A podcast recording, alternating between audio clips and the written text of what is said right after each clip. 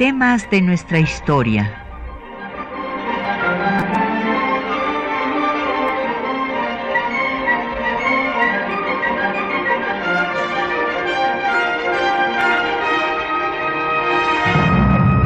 Un espacio que difunde el conocimiento del pasado para comprender nuestro presente. Programa a cargo de la maestra Patricia Galeana.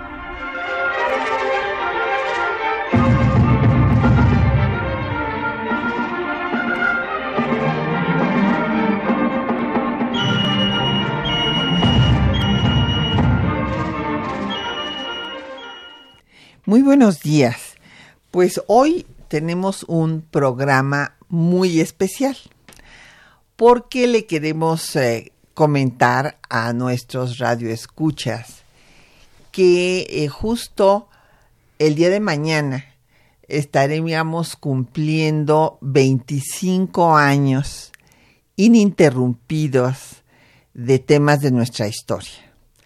Bueno, yo quiero decirles que yo soy parte del inventario aquí del mobiliario de Radio UNAM, porque primero pues tuve el programa de intercambio académico, después eh, fundé el programa de las relaciones de México con el mundo eh, del Instituto Matías Romero, que me da mucho gusto que continúa, y después el de temas de nuestra historia, que cumple 25 años.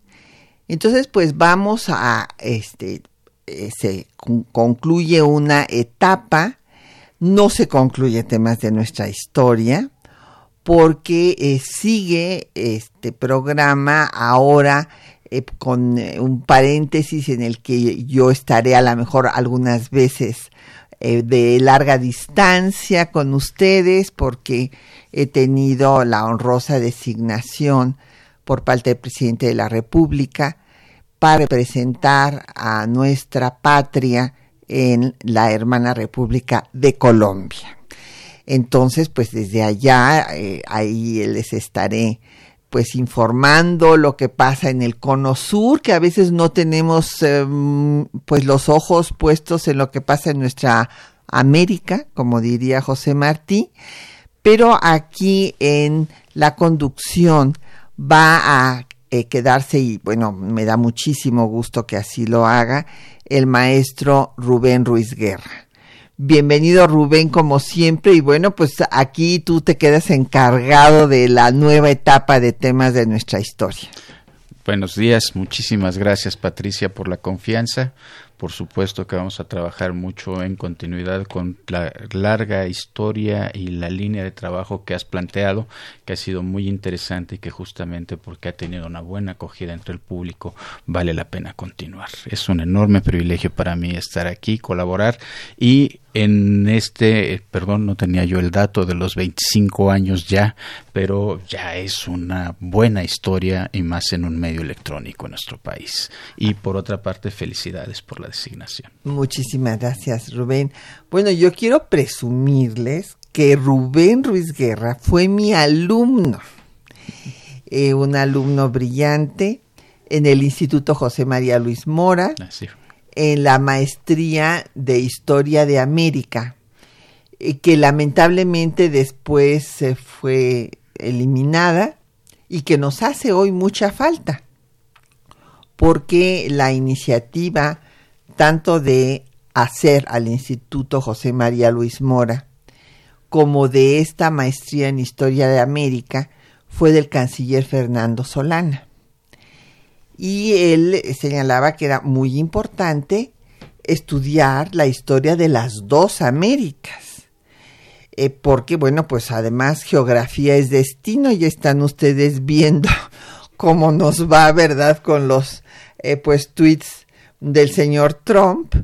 Y, pues, nos hace falta, desde luego, estudiar a Estados Unidos, a Canadá y a nuestra América, la América Latina, y vincular, ver las convergencias, divergencias, etcétera. Entonces, pues el maestro Rubén Ruiz Guerra, eh, pues hizo esta maestría y actualmente, como seguramente todos nuestros radioescuchas de Radio UNAM recordarán, es el director del Centro de Investigaciones sobre América Latina y el Caribe.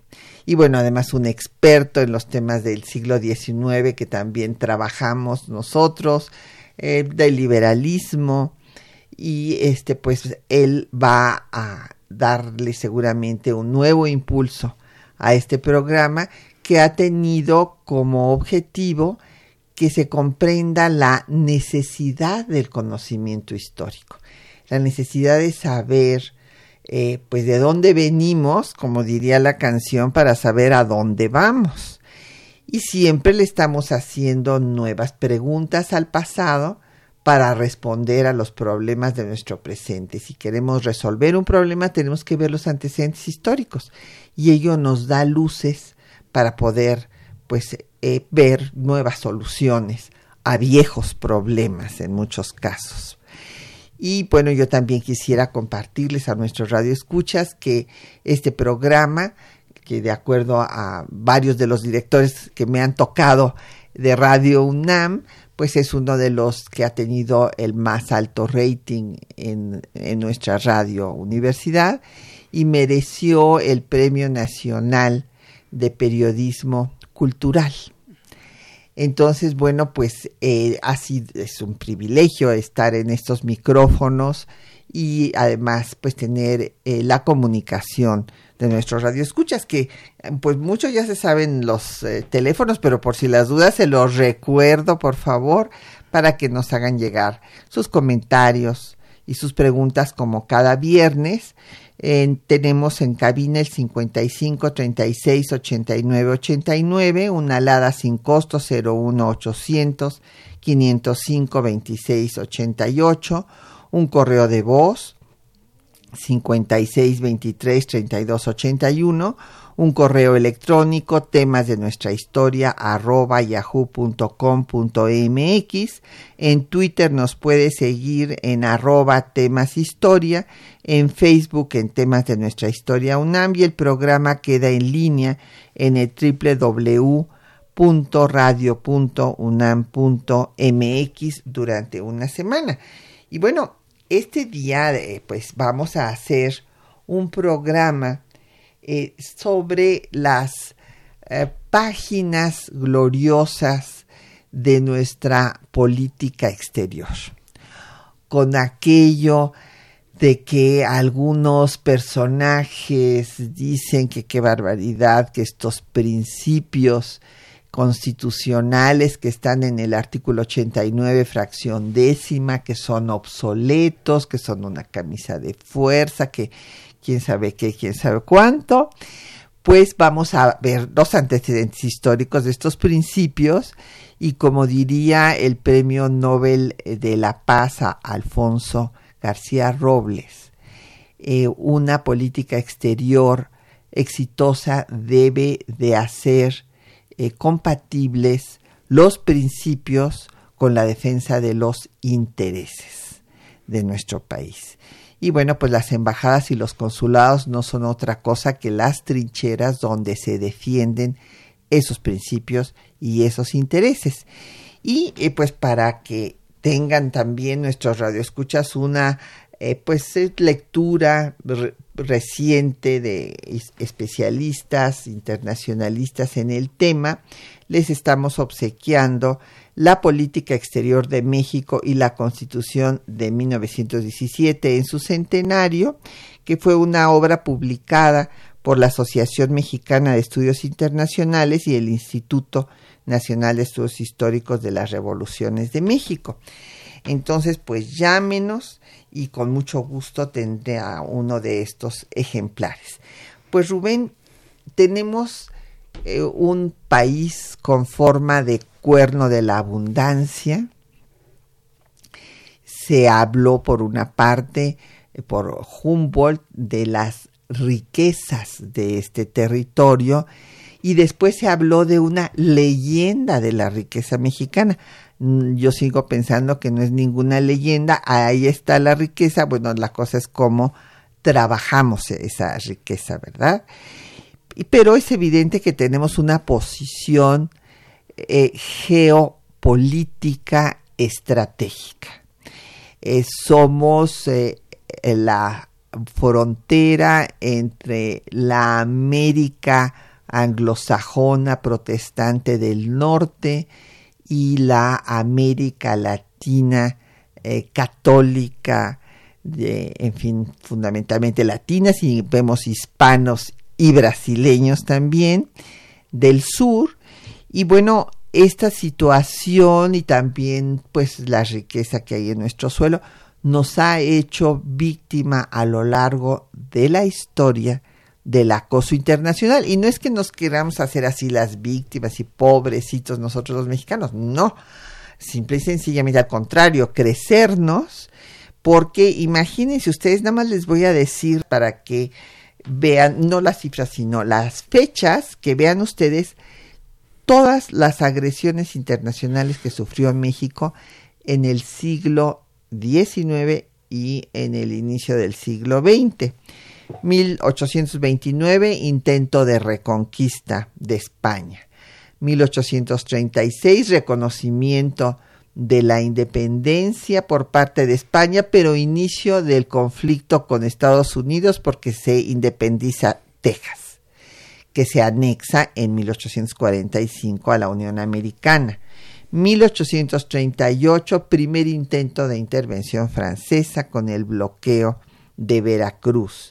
1846 a 48, invasión y guerra de conquista territorial eh, de Estados Unidos contra México, en donde nuestro país pierde más de la mitad del territorio nacional. 1862-67, eh, bueno, llegan primero tres ejércitos, eh, el francés, los ingleses y los españoles al puerto de Veracruz eh, afortunadamente ingleses y españoles se logra acuerdos con ellos y se van, pero los franceses se quedan de 62 a 67 barriendo literalmente el territorio nacional para acabar con los republicanos liberales y establecer al imperio subsidiario de Francia. Y después, durante la Revolución Mexicana, pues nada menos que en la Embajada de Estados Unidos se fraguó eh, el fin del gobierno democrático de Francisco y Madero. En 1914 fue bombardeado el puerto de Veracruz y ocupado de abril a noviembre. Y en 1916 eh, llegó el general Pershing al mando de 8.000 tropas, bueno, primero entraron 5.000, luego se dice que llegaron a ser hasta 10.000 para buscar a Villa. Y todo ello basado en una doctrina de la cual normalmente no hablamos, que es la doctrina Jefferson del secretario de Estado de Estados Unidos, donde le escribe en una carta al representante de Francia que Estados Unidos determinará cuando un gobierno es legítimo, porque realmente hay, obedezca a la voluntad de su nación. Es muy importante todo esto que has dicho. En realidad, en toda América Latina, el país que más intervenciones extranjeras ha sufrido ha sido el nuestro. Ya señalaste todas las del siglo XIX, pero además hay otra, hay, hay otra, otro elemento aquí, que es que ha sido, digamos, de la mayor cantidad de distintos, distintas potencias porque en Centroamérica, los Estados Unidos particularmente en el siglo XX han tenido un papel muy, muy significativo en términos de intervenciones, golpes de Estado, en fin, una serie de elementos que tienen que ver con la definición de la vida institucional de esos países de acuerdo a los intereses norteamericanos. Pero en otros países de América Latina, los británicos o los españoles han tenido también un papel muy, muy importante. En el caso mexicano han sido españoles, británicos, norteamericanos y franceses. Entonces eso es un elemento que es muy muy importante. Otro elemento que es muy importante que hay que resaltar aquí es que la enorme mayoría de esas intervenciones han tenido por objeto o una de dos, o beneficiarse de una manera no precisamente lícita de las riquezas económicas de este país que efectivamente comparto contigo. Nuestro país es sumamente rico, ha sido sumamente rico y podemos hacerlo también sumamente rico. ¿no? Por una parte eso o por la otra la definición de los gobiernos, la calificación de cuál es el gobierno que a ellos les conviene y porque les conviene buscan establecerlo. Justamente a raíz de estas dos circunstancias es que viene todo este proceso de creación de un sistema que podríamos llamar doctrinario de ir conformando una política exterior muy muy clara que además no solo tiene una beta surgida de nuestra historia, de nuestra terrible historia, parafraseo aquí a uno de los ministros de Juárez cuando promulgó la ley, eh, eh, la ley de libertad de cultos, sino también dentro del derecho internacional hay una beta muy importante que retroalimenta esto que hemos vivido en nuestra historia. Así es. Pues vamos a hacer una pausa porque ya saben que siempre, pues eh, en este programa, por una parte, les buscamos música eh, aquí no necesariamente va a ser música de, la época, no es música del siglo XIX, es música ya del siglo XX. Vamos a escuchar una, una música que realmente es como una especie de segundo himno, porque a todas y a todos los mexicanos nos gusta mucho y está basada en la música popular mexicana. El guapango de José Pablo Moncayo. Escuchemos.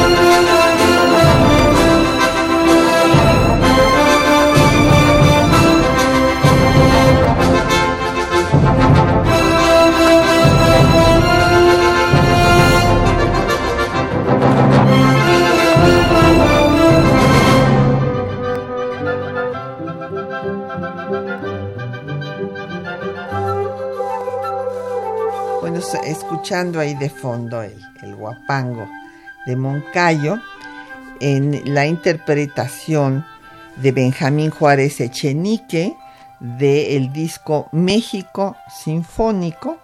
Regresamos, estamos en compañía del maestro Rubén Ruiz Guerra y estamos hablando de cómo se forjaron los principios de política exterior en un acto pues de defensa de la soberanía y de la independencia de México. Y pues son eh, tres doctrinas las que van a sintetizarse después en 1988 en la reforma constitucional al artículo 89, fracción décima, que son la doctrina Juárez, la doctrina Carranza y la doctrina Estrada. Entonces veamos eh, la esencia de cada una de ellas. La doctrina Juárez se va formando de una serie de declaraciones que va dando el gran estadista mexicano, para mí el más grande estadista del siglo XIX que ha tenido México, el que logró la consolidación del Estado Nacional eh, mexicano, eh, que es don Benito Juárez.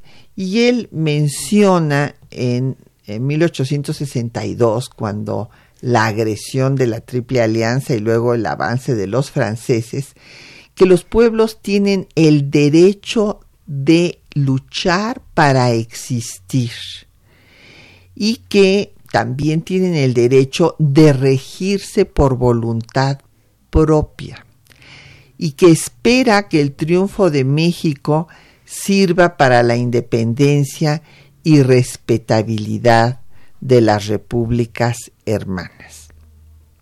Más adelante, en 65, cuando pues está eh, ya Maximiliano en México y pues eh, ha mandado Napoleón a Negre, este señor que era experto, según esto, en combatir a las guerrillas y que arrasaba pueblos enteros. Y entonces eh, la situación de Estados Unidos que se declaró neutral, eh, ¿Por qué? Porque pues estaban en su guerra de secesión también ellos, eh, pero era una neutralidad que Matías Romero demuestra y ahí tenemos los archivos en el archivo de Relaciones Exteriores, el archivo General Estrada, archivo diplomático, donde se puede constatar la cantidad de violaciones que hizo Estados Unidos de su neutralidad vendiéndole armas a los franceses precisamente pues para tenerlos contentos y que no intervinieran en sus problemas internos. Y ahí Juárez eh, hizo una declaración que es magnífica. Eh, con los enemigos, con los vecinos, perdón, no con los enemigos, con los vecinos, con no ser enemigos basta. Entonces, nada más con que no sean nuestros enemigos, ya, ya que sean nuestros amigos es mucho pedir, en pocas palabras, pero que no sean enemigos. Y más adelante, cuando está, en fin, demostrada esta ruptura de la neutralidad y le siguen vendiendo armas a los franceses, hay otra carta de Juárez donde dice, los lobos no se muerden, se respetan pues refiriéndose a que Estados Unidos y Francia, ¿verdad? Pues en fin, llegaban a acuerdos. Y finalmente en 67 da pues estas que son frases eh, realmente maravillosas de una gran profundidad que están en los muros de la Organización de Naciones Unidas, que el pueblo y el gobierno respeten los derechos de todos, ya que entre los individuos como entre las naciones el respeto al derecho ajeno es la paz. Es muy, muy importante que señales esta evolución, justamente porque nos está hablando cómo esta política exterior se va conformando a partir de las situaciones conflictivas, a partir de la necesidad de la supervivencia del pueblo y de la nación mexicana. Yo creo que eso es un elemento que es muy importante que lo tengamos siempre presente. No fueron ocurrencias, no fueron ideas que de repente se pescaron por ahí en algún libro eh, eh, cualquiera. No, no, son el resultado de una experiencia directa. Hay que tener bien claro que esta situación geopolítica de México explique, eh, que tú señalaste en algún momento, explica justamente el interés y el por qué las, eh, eh, algunas potencias extranjeras quisieron tener algún pie en la definición de nuestro ser político. Justamente fue lo que sucedió en la intervención francesa. Más allá de lo que pensamos de Maximiliano como individuo, de que si era liberal. bueno, era liberal, tenía una beta social, lo que fuera, más allá de eso, Maximiliano intentó ser un gobernante eh, eh, sustentando su legitimidad sobre las armas, sobre las bayonetas francesas.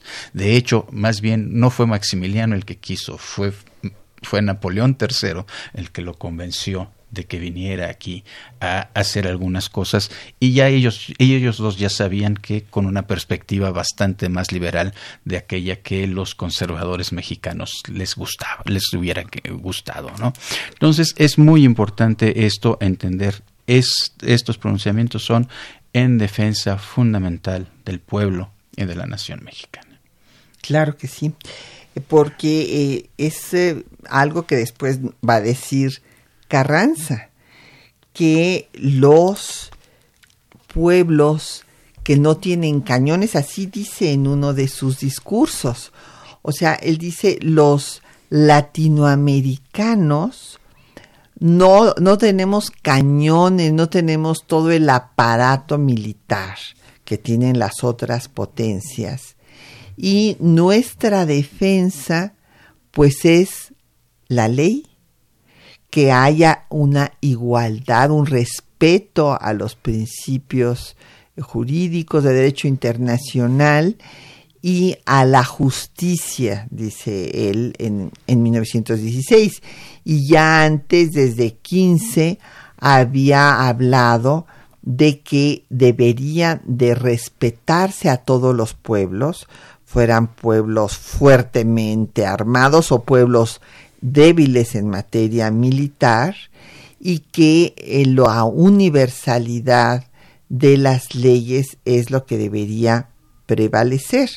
Hay que recordar que Carranza eh, encabezó un movimiento para tratar de detener a la Gran Guerra Europea, haciendo que los países que no estaban participando en ella hicieran un boicot comercial hacia los países que estaban ya años luchando y que eh, pues se sabía que Estados Unidos estaba por entrar o no entrar. Finalmente este llamado a la paz, bueno, pues no va a prosperar porque en abril de 17 entra Estados Unidos y convierte a la Gran Guerra Europea en guerra mundial. Y entonces eh, va a dar Carranza su célebre discurso en enero del 18, donde justo reitera que todos los países son iguales y que debe respetarse su soberanía, no intervenir en sus asuntos internos, que los extranjeros no deben de tratar de gozar de privilegios, sino respetar las leyes del país a donde llegan, y que la diplomacia no, no, debe servir a los intereses particulares, sino a los generales de la civilización y confraternidad universal. Es muy importante todo esto que está señalando y hay una faceta aquí que a mí me interesaría subrayar. Estos principios no son principios nacionalistas, son principios de valer universal de valer internacional en, en, todo el globo. Y justamente por eso es que hubo una respuesta muy favorable en los países de América Latina en relación con, por una parte, estos planteamientos y por otra parte con las luchas mexicanas en términos de la defensa frente a las invasiones extranjeras. Es eh, eh, importante señalar que se está planteando que no hay naciones grandotes y poderosas que por el solo hecho de serlo tengan la capacidad para definir qué es lo que puede suceder en un país mediano o en un país chico, en un país que no les puede enfrentar al parecer, eh, eh, en las armas. Esto es un, un, elemento muy importante que será después retomado en, después de la Segunda Guerra Mundial en la Carta de las Naciones Unidas y después en lo del documento fundacional de la OEA. ¿no? Así es. Y bueno, pues el, la otra doctrina que habíamos mencionado es la Estrada, que eh, se da por don Genaro Estrada, este canciller de México eh, de origen sinaloense, que frente a los golpes militares que se están dando en los 30, 1930, en Argentina, en Perú, en Dominicana, en Bolivia, y que Estados Unidos los reconoce como gobiernos de facto, pues ahí es donde don Genaro Estrada escribe sobre la teoría de reconocimiento de gobiernos y señala que México se limitará a mantener o a retirar sin calificar eh, a sus diplomáticos si es que estos corren peligro, pero que no va a juzgar ni a reconocer estos o desconocer estos gobiernos, porque eso es una práctica denigrante. Que México se, desde luego, reserva el derecho de delegación, de enviar a sus diplomáticos nuevamente, pero que no va a intervenir ni a tratar, porque como, como no, le habían hecho a México a lo largo de toda su historia, cada cambio de gobierno cobraban las potencias con tratados ruinosos. Y estos principios son los que va a poner en práctica nuestro país en la sociedad de naciones, en donde va a estar solo luchando por eh, la defensa de Etiopía, de Austria, de la República Española, eh, para eh, em, ver cómo esto de que a veces nos dicen, no es que México se está quedando solo. Bueno, es que todo más vale solo que mal acompañado. Y hay que ver que las páginas más gloriosas de la diplomacia mexicana, México ha estado solo en, la defensa de estos principios eh, que son producto de nuestra historia. Vamos a escuchar entonces los textos que les hemos preparado sobre la defensa de Etiopía, la República Española, Austria y Cuba.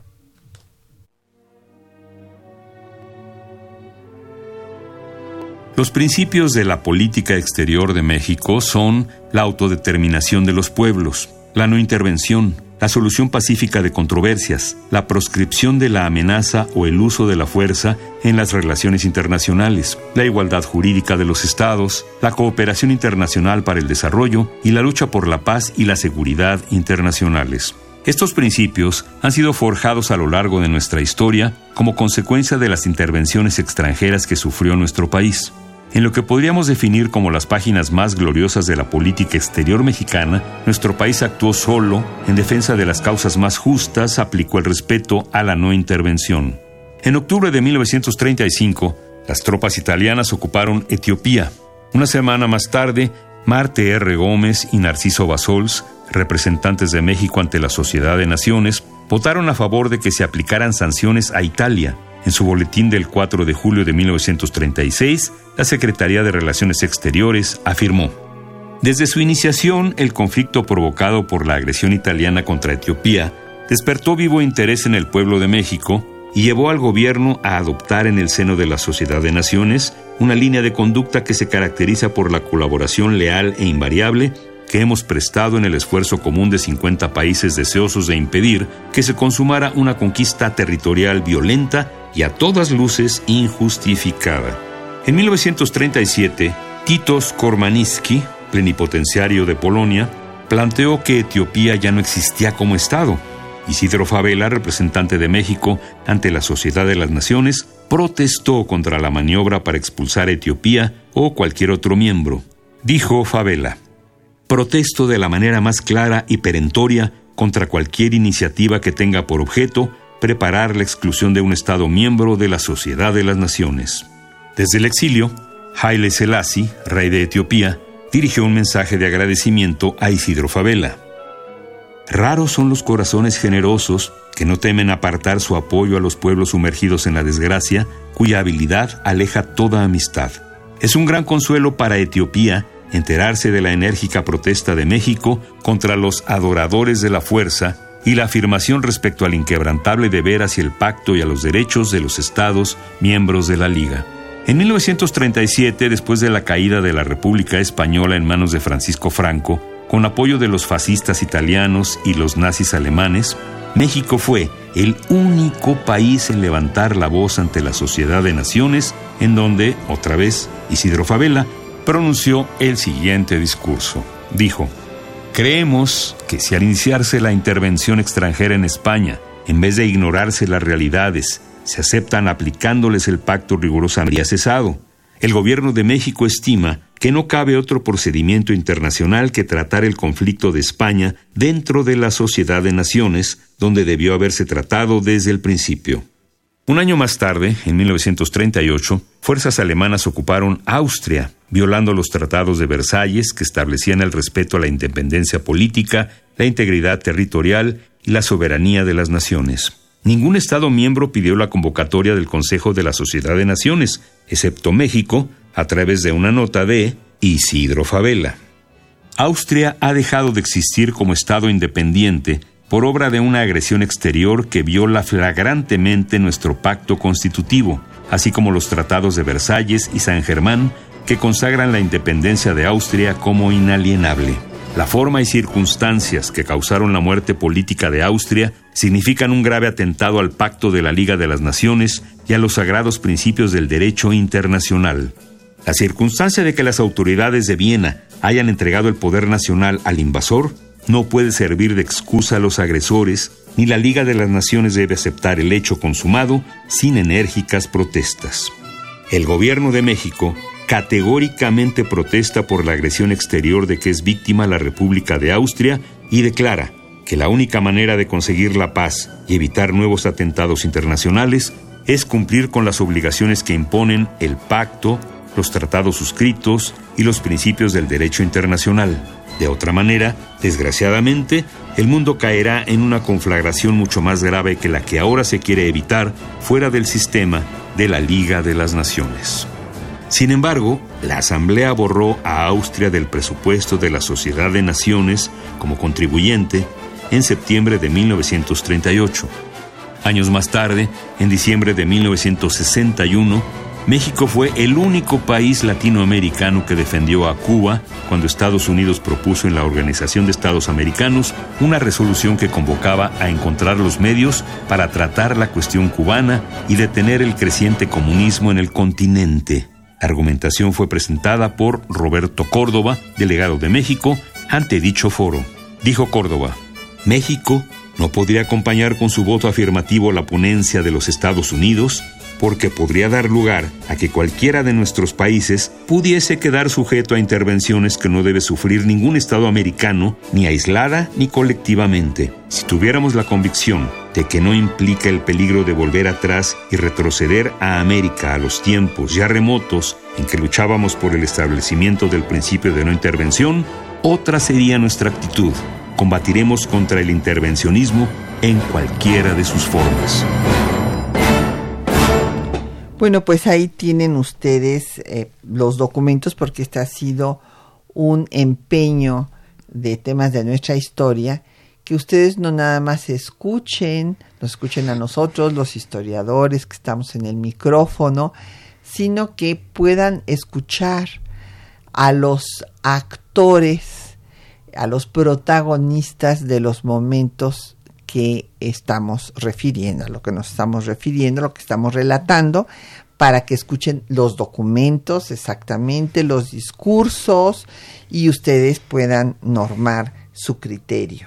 Pero es evidente que la actitud de México y que estas fueron sin duda pues momentos gloriosos de la diplomacia mexicana eh, como, bueno, pues había sido, además, hay que recordarlo, primero México no fue invitado a la Sociedad de las Naciones, justo por recomendación de Estados Unidos, que luego no entra al principio porque el Congreso no lo había aceptado y tal, pero ah, nos había, había vetado a México porque por la revolución y demás no cumplía con eh, según ellos, las características idóneas para ser miembro de la sociedad, a la que ingresa en 1931.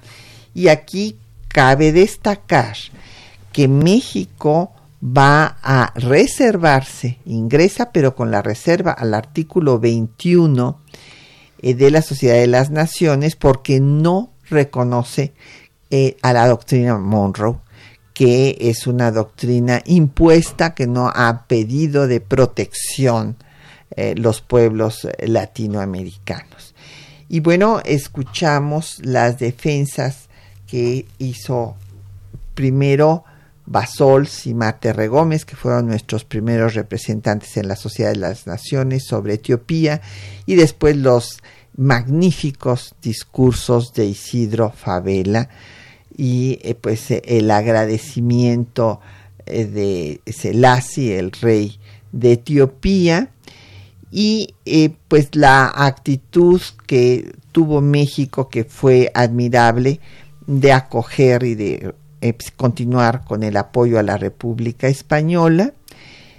También hay otros hechos que ya no los pusimos en la cápsula porque no habrían cabido, pero hubo muchos otros pues actos muy valientes de México representados por Favela, como eh, también es la protesta de la eh, intromisión militar de los japoneses en China, que también ahí participa Favela en defensa de esta violación que se está haciendo de China, luego lo de Austria, que por eso hay un parque que se llama el Parque México allá en Viena, y bueno, también se opone a la división que se hace los nazis y los bolcheviques de Polonia, y este que desde luego el gobierno mexicano siguió teniendo relaciones con el representante de Polonia, mientras que en la Sociedad de las Naciones ya dijeron que Polonia ya no existía.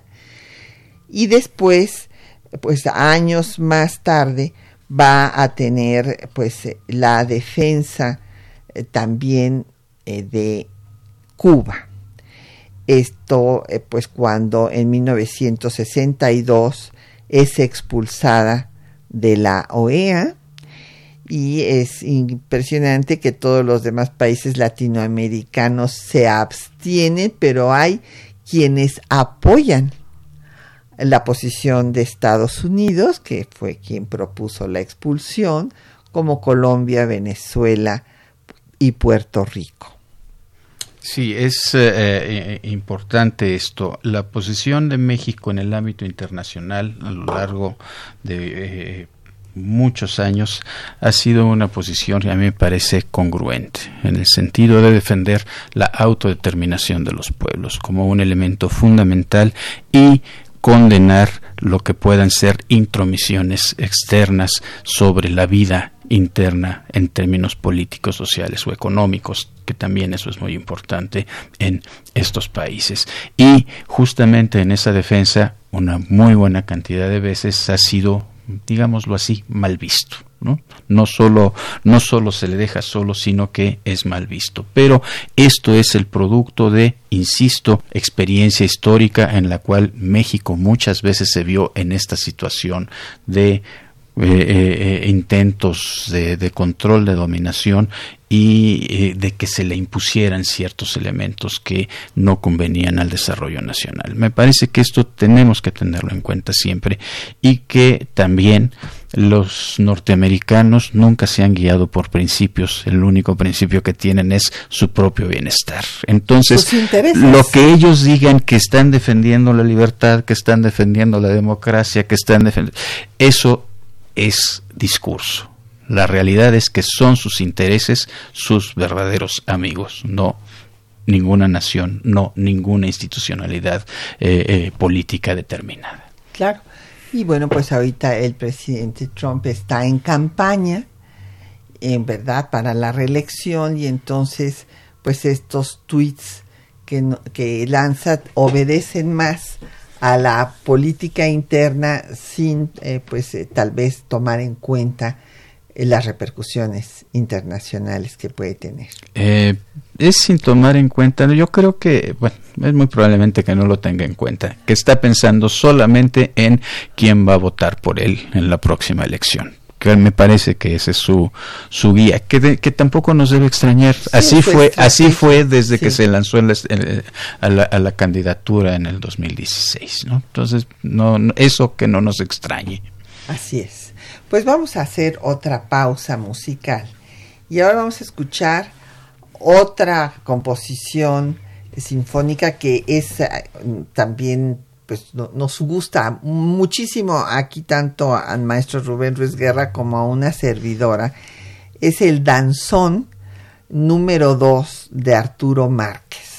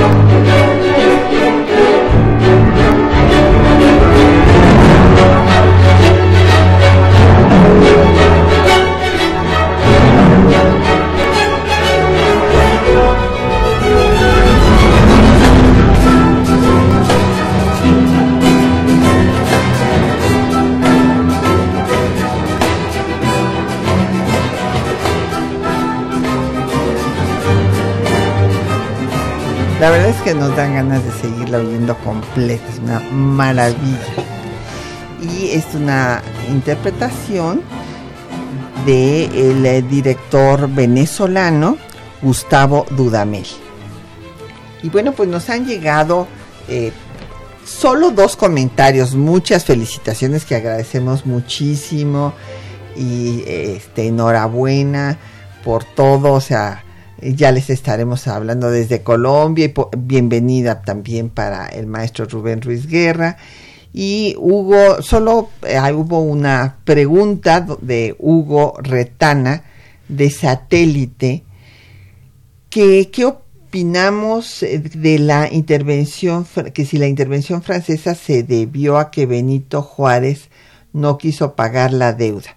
No, don Hugo, no, no se debió a esto a ver, le voy a, referir porque ahora sí que es uno de los temas que más he trabajado en, mi vida profesional.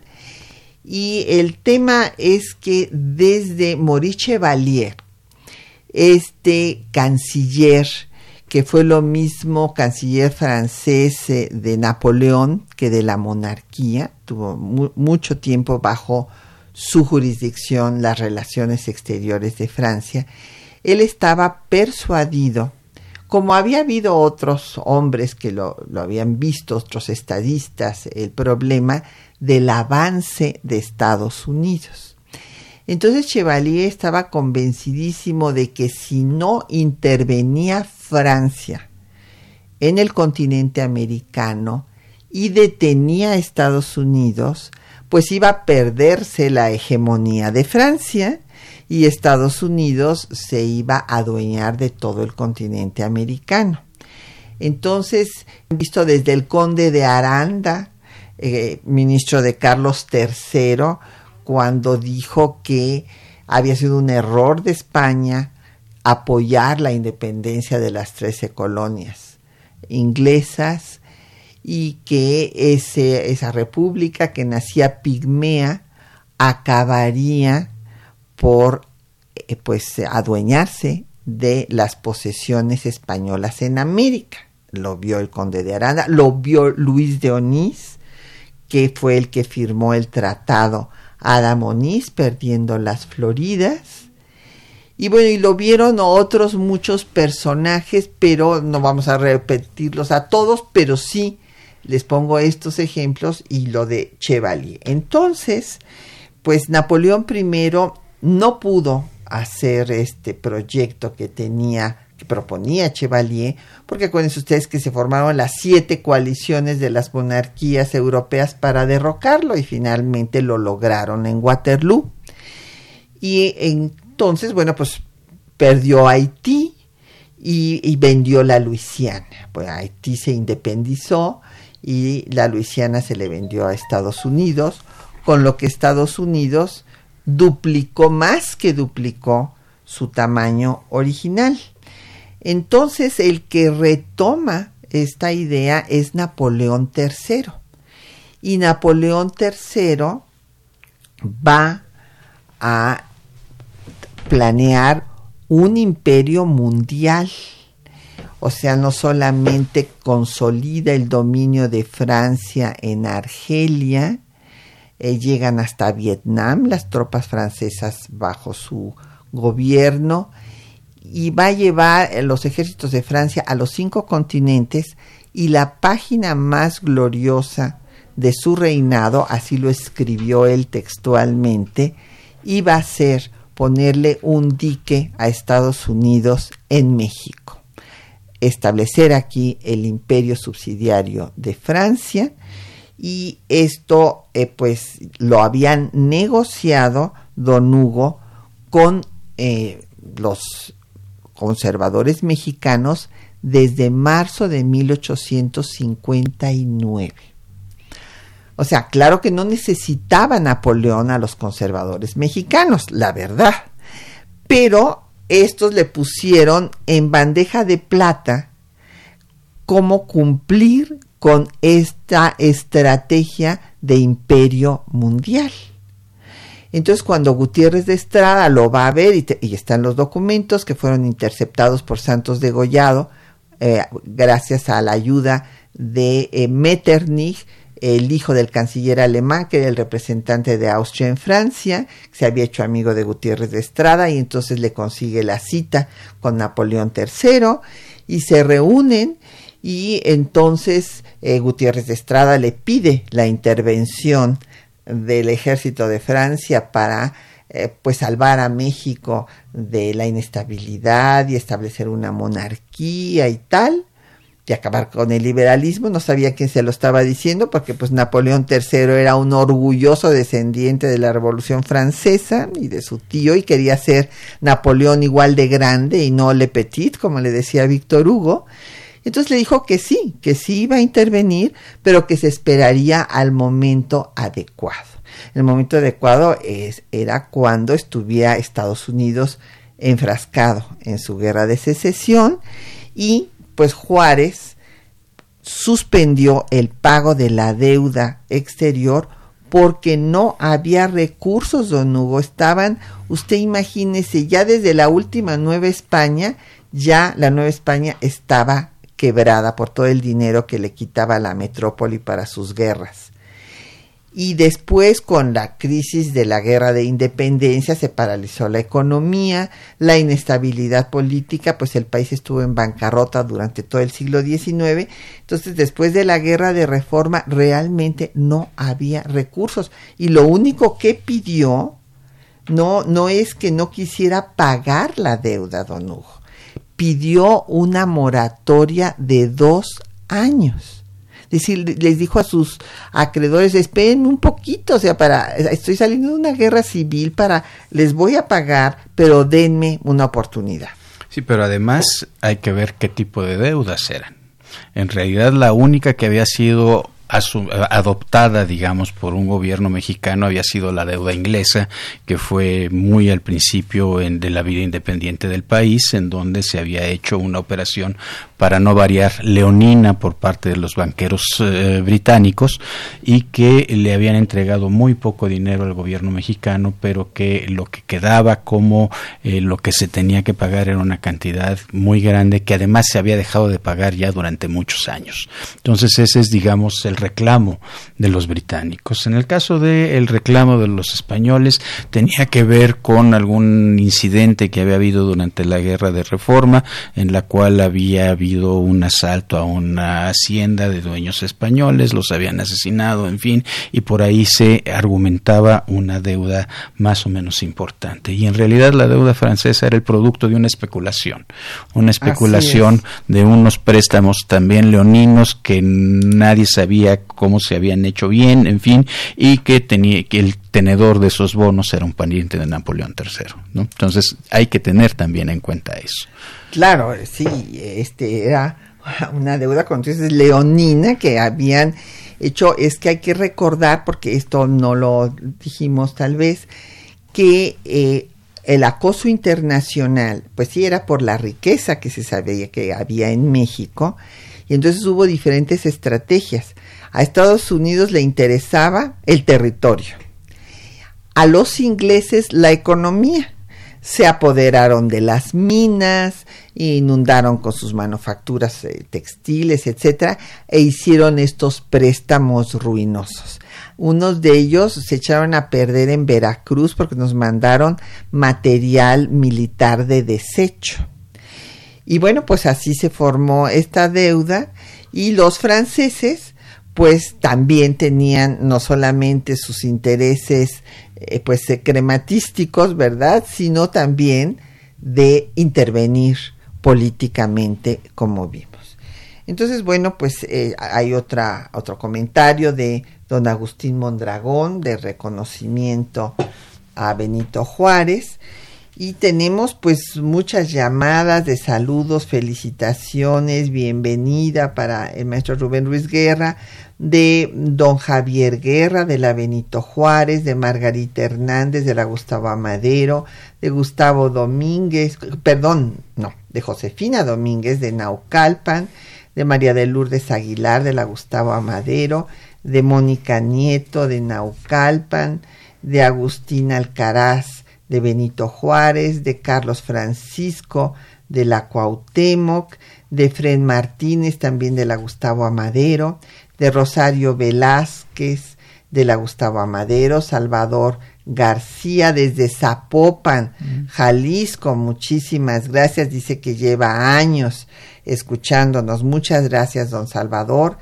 de Teresa Valencia, de Coyoacán, mandan cariñosos saludos, de Frida Muez, de la Miguel Hidalgo, eh, de Rocío Rangel, de la Cuauhtémoc, Elizabeth Solórzano de Catepec, de Diana Valle por Twitter y de María Verónica Ansúrez Bolaños por, eh, de, Tlalpan.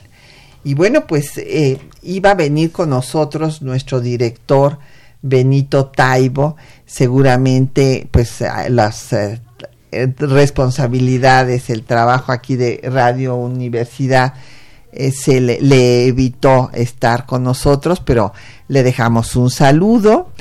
Y bueno, pues agradecemos de verdad esta atención, todas las felicitaciones tan cariñosas. Ha sido un privilegio y agradecemos al maestro Rubén Ruiz Guerra que vaya a quedarse al frente de temas de nuestra historia en esta nueva etapa. Muchísimas gracias Patricia, en verdad es un privilegio para mí, espero poder cumplir la tarea en un nivel aceptable para ti y para nuestro público, es muy importante que podamos mantener este diálogo. Una de las cosas que más me gusta de este programa es justamente que tienes un diálogo constante con nuestros escuchas. Eso es muy importante. Y también te quiero desear el mayor de los éxitos. Será muy bueno para ti y será muy bueno para el país. Muchísimas gracias, Rubén. Pues allá vamos a poner nuestro mejor esfuerzo y agradecemos como siempre a nuestros compañeros que hacen posible este programa. Juan Stack y María Sandoval en la lectura de los textos, en la producción en nuestra querida Socorro Montes, en, eh, bueno, perdón, ya les estoy dando créditos distintos. En la producción está Quetzalín Becerril, que se viene también a, Colombia conmigo, ¿qué les parece?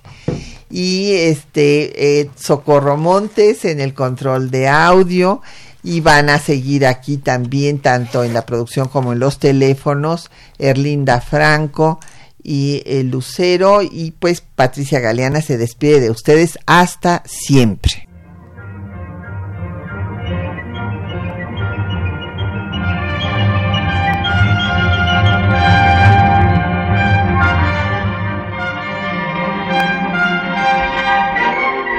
Temas de nuestra historia.